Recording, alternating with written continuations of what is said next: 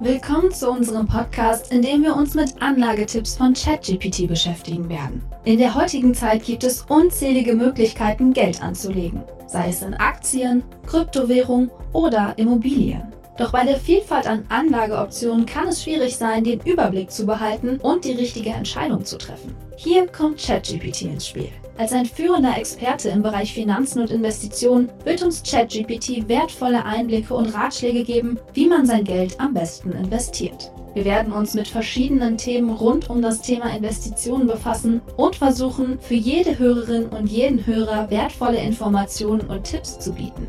Bleiben Sie dran und lassen Sie uns gemeinsam in die Welt der Investitionen eintauchen.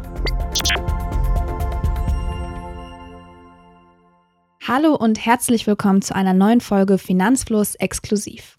Das eben war die Begrüßung, wie ChatGPT sie mir vorgeschlagen hat.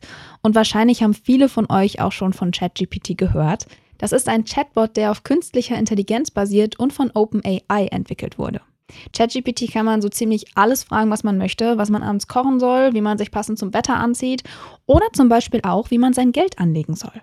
Genau das haben Markus und ich gemacht und wir checken heute mal gemeinsam, was die KI uns da empfohlen hat und diskutieren darüber, wie nützlich diese Tipps wirklich sind. Viel Spaß bei dieser Folge.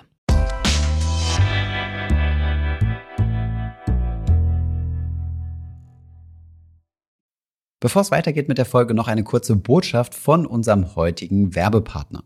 Hast du denn schon deine finanziellen Ziele für 2024 festgelegt? Egal, ob du Geld besser verwalten oder unnötige Ausgaben eliminieren willst, Finanzguru hilft dir dabei. Finanzguru ist eine App, die dir einen klaren Überblick über deine Finanzen gibt. Sie verbindet all deine Konten und zeigt dir deine Verträge übersichtlich an. Wenn du feststellst, dass du einen Vertrag nicht mehr benötigst, kannst du ihn mit einem Fingertippen über die App kündigen. Und das Beste daran, die App ist dauerhaft kostenlos. Aber falls du noch mehr aus deiner Finanzverwaltung herausholen willst, gibt es Finanzguru Plus. Mit Finanzguru Plus erhältst du für 2,99 Euro pro Monat Zugang zu Funktionalitäten wie detaillierten Budgetanalysen. Ihr könnt jetzt Finanzguru Plus mit dem Code Finanzfluss drei Monate lang kostenlos testen. Lade dafür zunächst einmal die Finanzguru App herunter, verknüpfe dein Konto und löse den Code Finanzfluss im Reiter Mehr ein. Den Link zur App findest du natürlich auch in den Podcast Shownotes.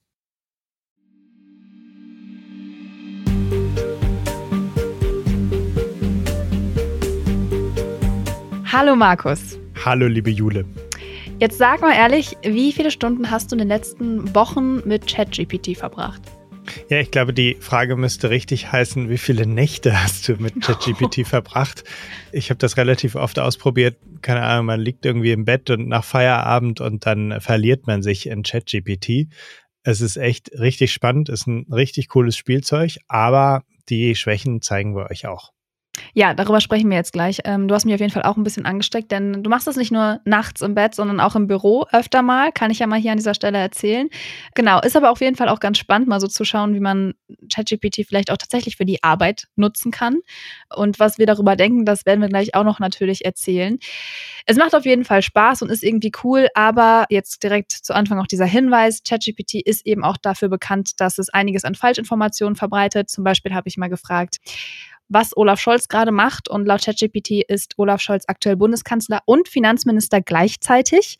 Und äh, ja, wir alle wissen, das ist er nicht. Aber da ChatGPT eben mit den, ja, mit dem Wissen aus dem Internet arbeitet, allerdings mit dem Stand von 2021, ist Olaf Scholz da eben noch Finanzminister und ja, noch nicht Bundeskanzler.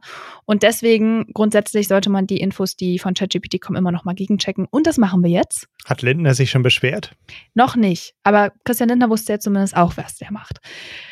Kommen wir jetzt aber eben zum, zum Check. Also, du hast ChatGPT nach Finanztipps gefragt und ja, so ein bisschen mal versucht herauszufinden, was dann von so einer KI kommt und was sie da empfiehlt. Also mal so auf den ersten Eindruck, Markus, taugen diese Tipps was? Ich würde sagen, teilweise. Also es geht schon sehr in die richtige Richtung, aber dann, wenn die Tipps konkret werden, wird es schwierig. Und ich würde sagen, ohne sich auszukennen, könnte ein ChatGPT auch relativ gut auf die falsche Fährte führen. Also man muss es schon kritisch hinterfragen können, was ChatGPT einem sagt. Aber wir können ja mal ganz basic mit den Finanztipps anfangen. Ich wollte wissen, wie man anfangen soll, wenn man sich das erste Mal mit Finanzen auseinandersetzt. Also ich stelle mich jetzt ganz dumm und habe keine Ahnung und habe gefragt, hi ChatGPT, ich möchte mich zum ersten Mal um meine Finanzen kümmern. Wo soll ich anfangen? Genau, und ich übernehme an dieser Stelle mal ChatGPT. Hallo Markus, es ist großartig, dass du beschlossen hast, dich um deine Finanzen zu kümmern. Hier sind einige Schritte, die du als erstes unternehmen kannst. Erstens, Überblick über deine finanzielle Situation verschaffen.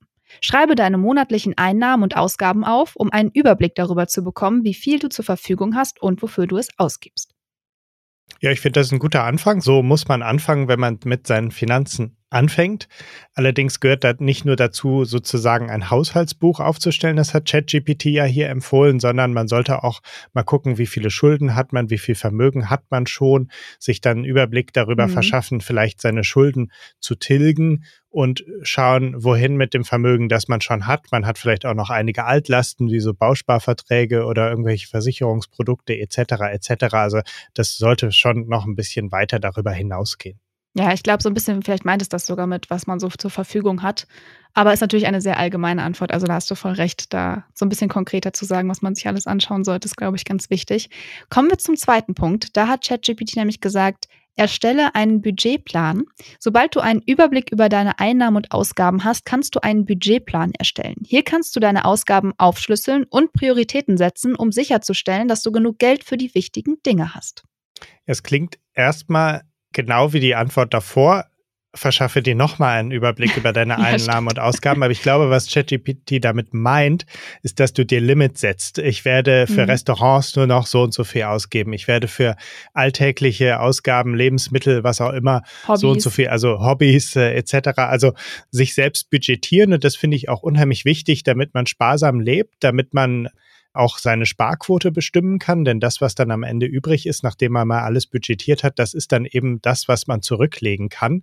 Und ähm, ich persönlich finde, es reglementiert einen nicht nur, sondern manchmal sehe ich, hey, ich habe doch noch was für Restaurants übrig, dann lass mal essen gehen.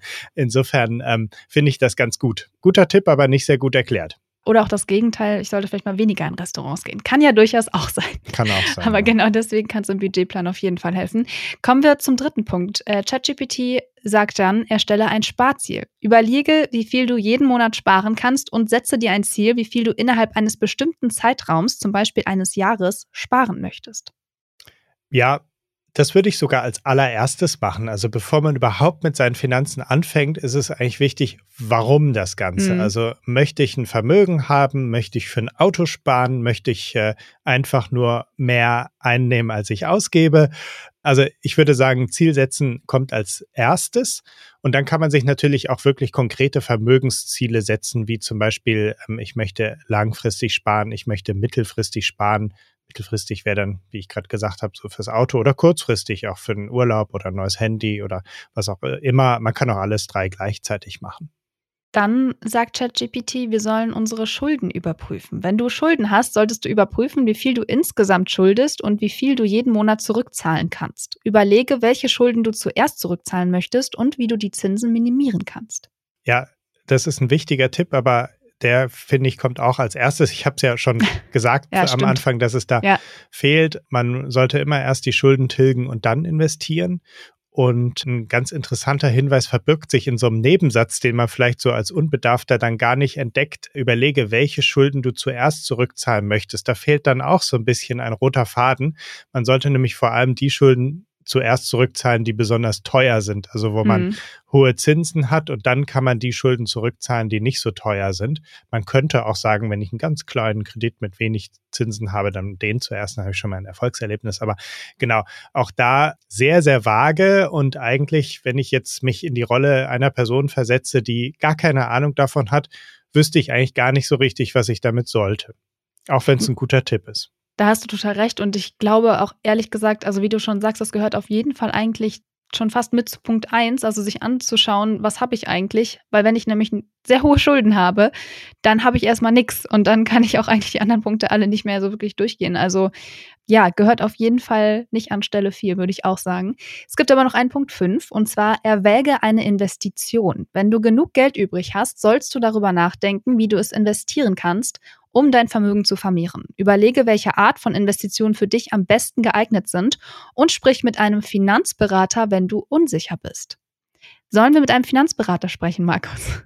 Ja, wir haben ja mit ChatGPT einen exzellenten Finanzberater. Stimmt. Warum verweist er denn auf jemand anderes? Nein, Scherz beiseite. Tatsächlich, das mit den Finanzberatern kommt öfter vor bei ChatGPT. Am Ende mhm. wird immer empfohlen, aber kontaktiere doch einfach einen Finanzberater. Mhm. Einen Hinweis, den ich jetzt so nicht geben würde, denn Finanzberater, wenn es sich nicht um Honorarberater handelt, sind nicht neutral. Deswegen finde ich diesen Tipp nicht gut.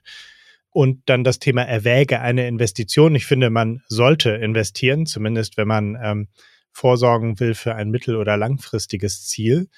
Aber auch das ist relativ vage. Okay, man könnte natürlich jetzt ChatGPT eine Folgefrage stellen. Es ist ja eine Konversation. Wie soll ich denn investieren? Das äh, machen wir auch gleich. Was mir auch noch auffällt, ist, dass ChatGPT sagt, denke darüber nach, wie du investieren kannst, um dein Vermögen zu vermehren. Das ist irgendwie, das klingt manchmal so ein bisschen wie aus dem Englischen übersetzt und äh, mhm. so arbeitet ChatGPT mhm. auch. Das sehen wir gleich noch an einer anderen Stelle. Genau, dann hat nämlich ChatGPT einfach nochmal gewünscht, dass wir hoffentlich viel Erfolg haben in unserer Finanzplanung. Und grundsätzlich, du hast ja auch schon gesagt, da war viel Richtiges dabei. Im Detail kann man dann noch mal ein bisschen kritischer werden oder fehlt es dann auch einfach ein bisschen an Informationen. Aber grundsätzlich all diese Infos, wie ihr richtig loslegen könnt, das findet ihr natürlich auch bei uns auf finanzfluss.de. Und den Link dazu, den schreibe ich euch in die Show Notes. So, Markus, du hast gerade schon gesagt, du hast dann ChatGPT noch weitere Fragen gestellt und bist ein bisschen konkreter geworden, nämlich eben auch die Frage, wie soll man denn jetzt eben investieren? Was wurde dir denn da empfohlen? Ja, dann hat mir ChatGPT nochmal ähnliche Dinge empfohlen, aber ähm, zum Beispiel gesagt, ich soll mir erstmal einen Notfallfonds aufbauen. Mhm. Was ist das? Ähm, ja, ein Notfallfonds kommt aus dem englischen Emergency Fund ah, okay. und das ist der Notgroschen. Mhm. Ähm, das heißt, hier sieht man auch wieder, dass es eben aus dem Englischen übersetzt wurde. Das Thema Schulden ist auch immer ein Thema. Das kommt natürlich auch so ein bisschen aus dem angloamerikanischen. Da sind Schulden eben einfach deutlich weiter verbreitet. Dann, was ich ganz interessant fand, hat ChatGPT mir empfohlen, breit gestreut zu investieren. Man hätte ja auch annehmen können, dass die irgendwie sagen, kauf dir irgendwelche interessanten Aktien, auf die du ähm, mhm. wetten willst. Nein, es hat gesagt, man soll breit gestreut weltweit investieren. Das finde ich gut. Und außerdem soll man seine Risikobereitschaft berücksichtigen und vielleicht berücksichtigen, ob man in nächster Zeit erwägt, ein Haus zu kaufen. Das ist auch sehr richtig und das finde ich schon mal sehr viel weiter über den Tellerrand hinaus gedacht. Definitiv, ja. Denn wer ein Haus kaufen möchte in den nächsten fünf bis zehn Jahren, sollte das Geld nicht unbedingt investieren, weil sonst könnte es in der Krise plötzlich mal ein bisschen weniger werden. Langfristiger ist investieren aber absolut sinnvoll, weil man dann die Krisen eben auch durchstehen kann. Ja, spannend. Auf jeden Fall. Ich habe nämlich ChatGPT dann, nachdem ich so gehört habe, was du so gefragt hast, auch noch mal ein bisschen gefragt. Also wie gesagt, ich habe da auch meinen Spaß dran gefunden. Und zuerst habe ich ChatGPT mal gefragt, was es mir raten würde, wenn es ein Vermögensberater wäre und ich 20.000 Euro anlegen möchte. Und die Antwort war ähnlich wie bei dir sehr allgemein. Also hat mir dann gesagt, es würde nach meinen Anlagezielen und meiner Risikobereitschaft fragen und basierend darauf dann Empfehlungen abgeben. Ich soll eben auch auf Diversifikation achten und deshalb in eine Kombination von Aktien, Anleihen, Investmentfonds oder ETFs investieren. Und dann wurde mir noch geraten, dass eine langfristige Anlage immer besser sei, gerade mit 20.000 Euro um ja eben potenziell eine höhere Rendite zu erzielen. Und mir wurde eine langfristige Anlage von mindestens fünf Jahren empfohlen, um von den Marktschwankungen zu profitieren. Weiß ich jetzt nicht, ob ich schon sagen würde, fünf Jahre sind eine lange Zeit. Nee, das ist eigentlich äh, eher irreführend. Also ich hätte genau, jetzt 10 bis 15 gesagt. Hätte ich, genau, das, das war nämlich auch so mein Gefühl. Also fünf Jahre ist auf jeden Fall nicht langfristig. Da können wir vielleicht von unteres mittelfristig sprechen. Und ähm, ja, dann wurde nochmal auf meine Risikobereitschaft eingegangen, also dass quasi ich die passende Mischung von Anlageklassen wählen soll, um das Risiko zu minimieren und dann trotzdem eine potenziell höhere Rendite möglich zu machen. Und dann ist ChatGPT aber auch nochmal auf die Kosten eingegangen und hat mir eben auch geraten, dass ich bei der Auswahl auf die Kosten achten soll, um sicherzustellen, dass ich keine unnötig hohen Gebühren zahle. Hat mir da aber nicht mehr verraten, also mir irgendwie so gesagt, woraus da jetzt wirklich ankommt und woraus sich diese hohen Gebühren zusammensetzen. Ich habe aber, wie gesagt, da auch jetzt nicht weiter nachgefragt. Und dann kam eben auch nochmal so dieser Disclaimer von wegen allgemeine Empfehlungen, individuelle Beratung ist wichtig. Man sollte sich da vielleicht vielleicht nochmal mit einem Experten zusammensetzen. Was sagst du denn dazu, Markus? Also, das ist ja ähnlich so wie das, was du von ChatGPT gehört hast. Und konkreter wird es ja dann am Ende auch nicht mehr, weil ja die KI ja dann doch immer irgendwann zu diesem Punkt kommt, wo sie dann sagt, ich bin eine KI und das darf ich dir nicht sagen. War zumindest bei mir so. Wie war es bei dir? Ja, die Antwort, die du da bekommen hast, ist auch relativ allgemein. Und ich finde, ja. wenn man so allgemeine Fragen stellt, dann kriegt man auch relativ gute Antworten. Aber auch hier ist das eigentlich eher eine vermeintlich gute Antwort, weil wenn man ein bisschen genauer reinguckt, das mit den mindestens fünf Jahren, finde ich, ist ein absolut falscher Tipp. Also ja. das kann, das, das klingt harmlos, kann aber ziemlich fatal sein. Wenn ich Geld in fünf Jahren brauche, dann sollte ich es nicht investieren, sondern erst, wenn ich es länger brauche. Aber das mit der langfristigen Anlage stimmt. Ich finde das mit der Mischung der Anlageklassen auch ganz interessant. Eine Erfahrung, die ich äh, auch gemacht hatte, wenn ich so nach konkreten Portfolios frage, wie sollte ich denn Anleihen und Aktien mischen? Das hat es ja hier empfohlen. Dann kommt man auf so, ja, wie soll ich das sagen? So, das ist so ein bisschen altbackener, das 60-40 Portfolio beispielsweise, das zu 60 Prozent aus Aktien und 40 Prozent aus Anleihen besteht, das wird eigentlich eher nicht mehr empfohlen. Das kommt aus einer Zeit, wo Anleihen mal deutlich attraktiver waren. Solche Sachen hat es mir dann empfohlen. Mhm. Und wenn ich habe ChatGPT auch mal gefragt, wie man konkret mit ETFs sich ein Weltportfolio zusammenstellen sollte. Und da kamen dann zum Beispiel zwei ETF-Empfehlungen, entweder den S&P Global 100 ETF oder den ähm, FTSE All World mhm. den FTSE All World ETF. Das sind zwei ETFs, die zwar global investieren, das ist schon mal richtig, aber sehr unterschiedlich diversifiziert. Im All World ETF sind mehrere tausend Aktien drin, das heißt, der ist sehr breit gestreut und man ist sehr wenig dem Risiko einer einzelnen Aktie ausgesetzt. Der S&P Global 100, wie der Name schon sagt, enthält 100 Aktien. Das ist schon ein sehr anderer ETF, den ich persönlich jetzt eher nicht empfehlen würde. Das stimmt, also das, da erinnere ich mich auch noch dran. Ich hatte nämlich auch noch mal ChatGPT gefragt, ob er mir empfehlen würde, ja, S, wie spricht man es an? Ähm, ob das ähm, die Software einem empfehlen würde, eher in Einzelaktien oder eher in ETFs zu investieren. Und das war auch natürlich eine sehr allgemeine Antwort pro und contra. Aber ähm, ich hatte schon, also ich habe schon fast so gelesen, dass er mir fast von Einzelaktien abgeraten hat, weil es immer hieß, ja, viel zu viel Risiko und man muss sich viel damit beschäftigen. Also klar, das sind auch eben dann die Punkte, die für und gegen ETFs beziehungsweise Einzelaktien sprechen. Aber das fand ich ganz spannend.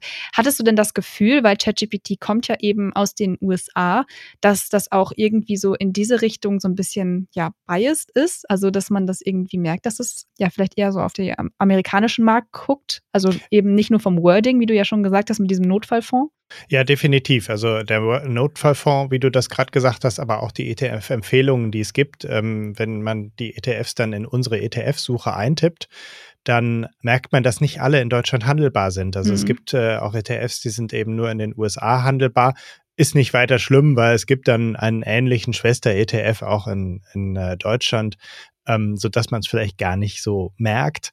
Aber genau, das äh, ist eben auch der Fall. Also es ist schon sehr US-lastig. Genau, du hast ChatGPT ja noch ein paar mehr Fragen für das YouTube-Video gestellt, beziehungsweise Thomas hat das gemacht, ihr habt es zusammen gemacht und zum Beispiel auch nochmal nach einer Budgetoptimierung gefragt oder eben nach diesem Weltportfolio. Und falls euch das interessiert und ihr euch das auch nochmal anschauen wollt, dann schaut euch doch auch gerne das Video über die Anlagetipps von ChatGPT an. Das verlinke ich euch natürlich auch in den Show Notes.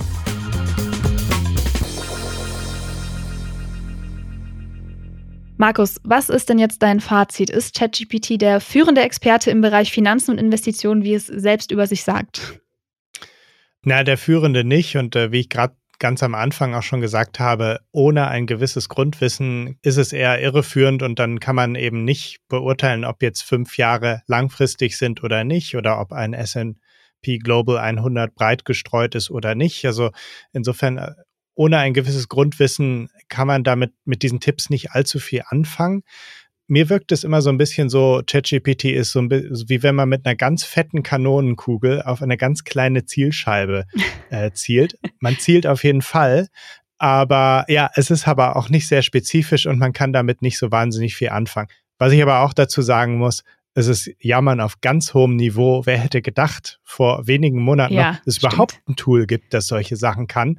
Das äh, ist absolut spannend. Ich äh, habe mich da wirklich, wie gesagt, viele Nächte drin verloren und damit gespielt. Es ist schon äh, echt faszinierend, auch wenn die Antworten nicht die sind, die wir geben würden. Genau, also man kann es auf jeden Fall dazu nutzen, um sich ja vielleicht so ein bisschen, ja, nicht zu informieren, aber zu inspirieren, also sich inspirieren zu lassen und kann auf jeden Fall eine Arbeitserleichterung sein in bestimmten Maßen. Also ich finde vor allem gerade, wenn man irgendwie sich mit dem Thema beschäftigt, dann kriegt man irgendwie einen sehr allgemeinen Überblick, aber vielleicht sind dann Punkte dabei, über die man noch nicht nachgedacht hat. Und ähm, ja, wie du sagst, also es ist auf jeden Fall nicht geeignet, um jetzt eine Faktenrecherche zu machen. Also diese Podcast-Folge besteht nicht aus der Recherche von ChatGPT, wie ja. ihr offensichtlich mitbekommen habt, und die künftigen werden es auch nicht tun. Also man sollte das alles immer kritisch hinterfragen und ja, also es ist auf jeden Fall auch was, was für Anfänger, glaube ich, ja, nicht gefährlich. Ich hoffe einfach, dass viele Leute jetzt nicht einfach losgehen und dann das machen, was ChatGPT sagt. Aber grundsätzlich kann es natürlich irgendwie dazu führen, dass Leute in die Irre geführt werden und zum Beispiel stundenlang dann irgendwie einen ETF suchen, den es hier gar nicht gibt. Und das kann natürlich dann auch ziemlich nervig sein. Also immer hinterfragen, ähm, so cool das Ganze irgendwie auch ist und so viel Spaß es dann eben auch macht. Ja, was witzig ist, wir haben jetzt auch schon oft äh, in der Kommentarspalte vorgeworfen bekommen, hey, das habt ihr doch mit ChatGPT geskriptet oder geschrieben oder was auch immer, wenn irgendwelche Sätze mal so ein bisschen komisch formuliert waren.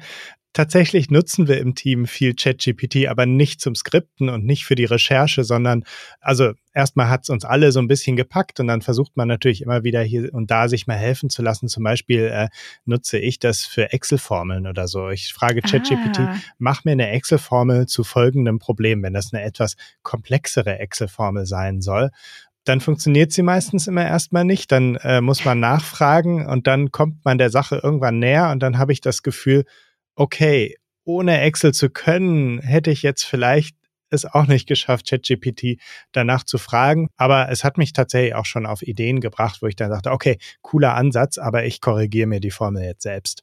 Genau, aber was du sagst, ist für mich auch wieder so ein Punkt, warum ich denke, gerade als Anfänger oder jetzt nicht nur als Finanzanfänger oder grundsätzlich, wenn man eben keine Ahnung hat von dem Thema, dann ist es eben halt echt schwierig, weil dann kann man ja gar nicht so präzise Fragen stellen. Also wenn ich keine Ahnung habe, was ein Weltportfolio ist, dann kann ich ChatGPT da gar nicht so dezidiert nachfragen, äh, was es mir jetzt ausspucken soll. Und ja, hilft mir dann nicht unbedingt weiter. Aber natürlich, wenn man sich gut auskennt, dann kann man das machen. Und das ist auf jeden Fall ein guter Tipp für den Gebrauch mit ChatGPT. Ja, also ihr könnt schon Excel-Pros werden mit ChatGPT, indem ihr dann immer ChatGPT selber hinterfragen und korrigieren müsst. Dann wissen wir jetzt, was du nachts immer machst. ChatGPT nach Excel, Excel-Formeln fragen. ja, ich glaube, wir können so ein bisschen zusammenfassen. Ähm, es macht Spaß, aber man sollte eben, gerade wenn man dann mit den Fakten hantiert und die irgendwie nutzen möchte, immer lieber nochmal selber recherchieren und schauen, ob das stimmt, was ChatGPT dann ausspuckt. Und was ich aber auch noch denke, ist, dass es natürlich auch noch weiterentwickelt wird. Du sagst ja auch, das lernt ja immer noch dazu und wird dann noch immer weiterentwickelt. Also zum Beispiel Bing von Microsoft nutzt jetzt schon die neueste Version von ChatGPT, das ist ChatGPT 4. Und spannend ist natürlich auch nochmal das Thema Haftung. Also damit, finde ich, sollte man sich auch nochmal beschäftigen. Wenn man sich nämlich jetzt irgendwie dazu entscheidet, äh, sich ja irgendwie dem zu folgen, was ChatGPT einem sagt, dann gibt es da bisher noch keinen Rechtsrahmen für. Also da gibt es zwar erste Gesetzesentwürfe auf EU-Ebene für die KI-Haftung mit spezifischen Vorschriften für Schäden, so heißt es, die dann eben durch diese KI-Systeme verursacht werden. Aber grundsätzlich ist das alles immer noch sehr schwammig und deswegen, ja, eine KI zu verklagen ist auf jeden Fall auch bestimmt spannend. Gibt es bestimmt auch erste Präzedenzfälle. Fällt mir jetzt nichts ein. Fällt dir da was ein, Markus? Nein, aber ich, mich würde mir schon interessieren, wie sie sich verteidigen würde. Oh ja, oh Mit ja, das Kanonen ist natürlich auf Spatz. das natürlich, das stimmt. Ja, dann warten wir mal ab, was da noch so kommt. Aber wie gesagt, wir haben das im Blick, wir testen das und mal schauen. Vielleicht werden das, wird es doch noch mal der beste Finanzberater. Ja, damit sind wir am Ende dieser Folge. Wir haben auch ein Video dazu produziert. Unter anderem hat Thomas darin ChatGPT gefragt, wer ist eigentlich Thomas von Finanzfluss? Und die Antwort ist ziemlich verblüffend. Also das Video haben wir euch unten in den Shownotes verlinkt. Guckt es euch gerne an, denn laut ChatGPT ist Thomas von Finanzfluss jemand anderes als der Thomas von Finanzfluss. Ja, Aluhüte rauchen. Und damit hat Markus in dieser Folge noch für einen kleinen Cliffhanger gesorgt. Also werden jetzt wahrscheinlich alle auf YouTube gehen und sich das nochmal anschauen. Kann ich aber sehr empfehlen, ist ein lustiges Video. Bringt nochmal ein paar mehr Infos rein, was ChatGPT so leisten kann und was nicht. Und ja, ich würde sagen, Markus, ich danke dir für deine Zeit. Ich danke dir für deine intensive Recherche mit ChatGPT und würde sagen, mach das mal weiter und vielleicht sprechen wir demnächst da nochmal drüber. Ja, ich werde auf jeden Fall weiter mit ChatGPT spielen und damit sind wir am Ende dieser Folge. Bis bald. Bis bald.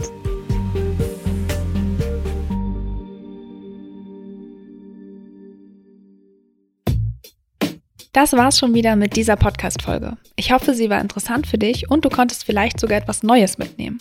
Wir freuen uns sehr, wenn du die Folge mit deinen Freundinnen, Kollegen und Bekannten teilst.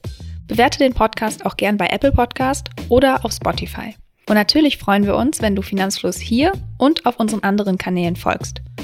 Die Links dorthin und alle wichtigen Verweise aus dieser Folge findest du in den Show Notes. Danke fürs Zuhören. Bis zur nächsten Folge.